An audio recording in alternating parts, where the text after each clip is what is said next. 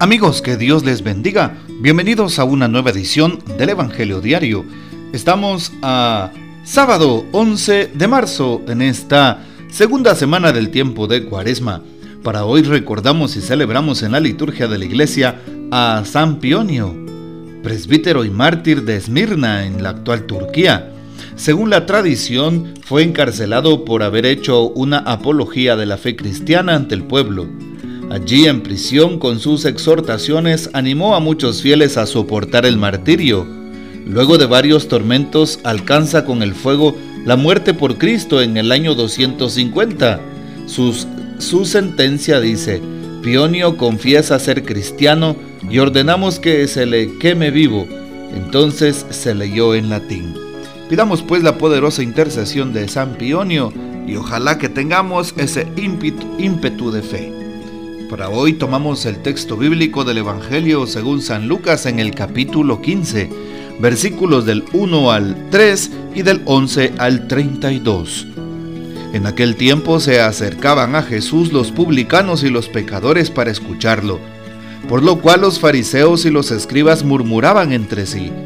Este recibe a los pecadores y comen con ellos. Jesús les dijo entonces esta parábola.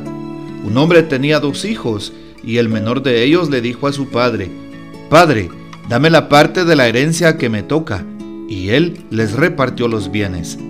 No muchos días después, el hijo menor, juntando todo lo suyo, se fue a un país lejano y allá derrochó su fortuna, viviendo de una manera disoluta.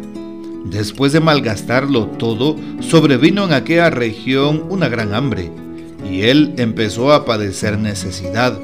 Entonces fue a pedirle trabajo a un habitante de aquel país, el cual lo mandó a sus campos a cuidar cerdos. Tenía ganas de hartarse con las bellotas que comían los cerdos, pero no lo dejaban que se las comiera. Se puso entonces a reflexionar y se dijo, ¿cuántos trabajadores en casa de mi padre tienen pan de sobra? Y yo aquí me estoy muriendo de hambre.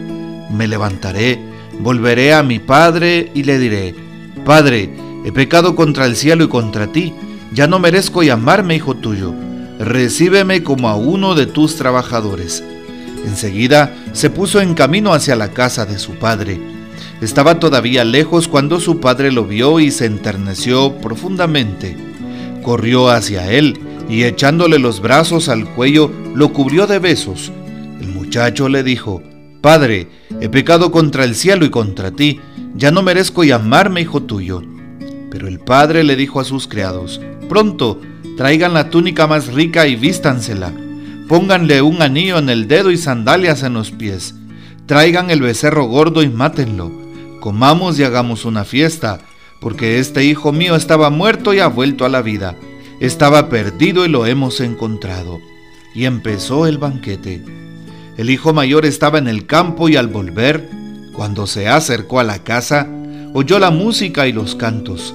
Entonces llamó a uno de los criados y le preguntó qué pasaba. Este le contestó, tu hermano ha regresado y tu padre mandó matar el becerro gordo por haberlo recobrado sano y salvo. El hermano mayor se enojó y no quería entrar. Salió entonces el padre y le rogó que entrara, pero él le replicó, Hace tanto tiempo que te sirvo sin desobedecer jamás una orden tuya y tú no me has dado nunca ni un cabrito para comérmelo con mis amigos. Pero eso sí, viene ese hijo tuyo que despilfarró tus bienes con malas mujeres y tú mandas matar el becerro gordo. El padre repuso, Hijo, tú siempre estás conmigo y todo lo mío es tuyo. Pero era necesario hacer fiesta y regocijarnos, porque este hermano tuyo estaba muerto y ha vuelto a la vida. Estaba perdido y lo hemos encontrado. Palabra del Señor, gloria a ti, Señor Jesús. Algo que llama la atención al analizar justamente el Evangelio según San Lucas es que una de sus características principales es la misericordia. Así es, San Lucas es el evangelista de la misericordia, pero esta misericordia evidentemente es la que San Lucas pone en Jesús. Es decir, el que es misericordioso es Dios. Dios Padre, el que es misericordioso es Dios, Dios Hijo, y también el que es misericordioso es Dios, Dios Espíritu Santo.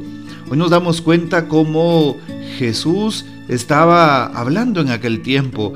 ¿Y quiénes se le acercan para escucharlo? Dice el texto al inicio de hoy, el, el capítulo 15 de San Lucas, que se le acercaban los publicanos y los pecadores. Como bien sabemos, los publicanos eran aquellos recaudadores de impuestos que regularmente eran judíos y que le cobraban impuestos a su propio pueblo, pero contratados por el imperio romano que ocupaba aquel lugar en, aquel tiempo.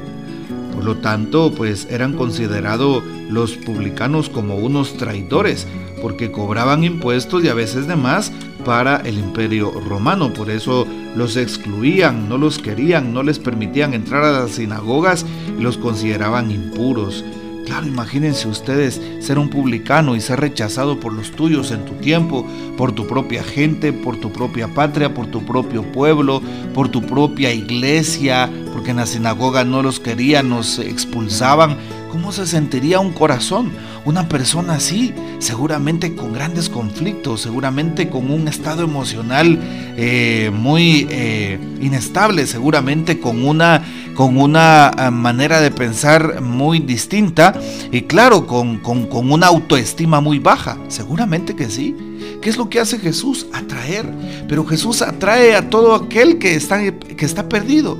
Jesús se fija precisamente en aquellos que son pecadores, en aquellos excluidos por la sociedad. Por eso es que Jesús, con toda su misericordia, con un corazón abierto, recibe a publicanos y pecadores, los escucha y come con ellos.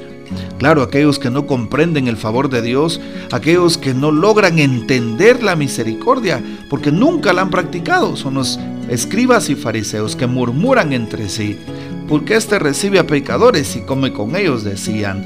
Y entonces Jesús empieza poniendo aquella parábola del Hijo pródigo, aquella parábola del Padre misericordioso.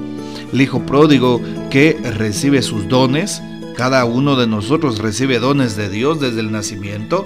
Sí, los dones, ¿quién se los da? Su papá, cuando le pide la herencia y le da todo su papá, pero va y se malgasta aquella herencia en, una vida disoluta. Lo mismo nos pasa.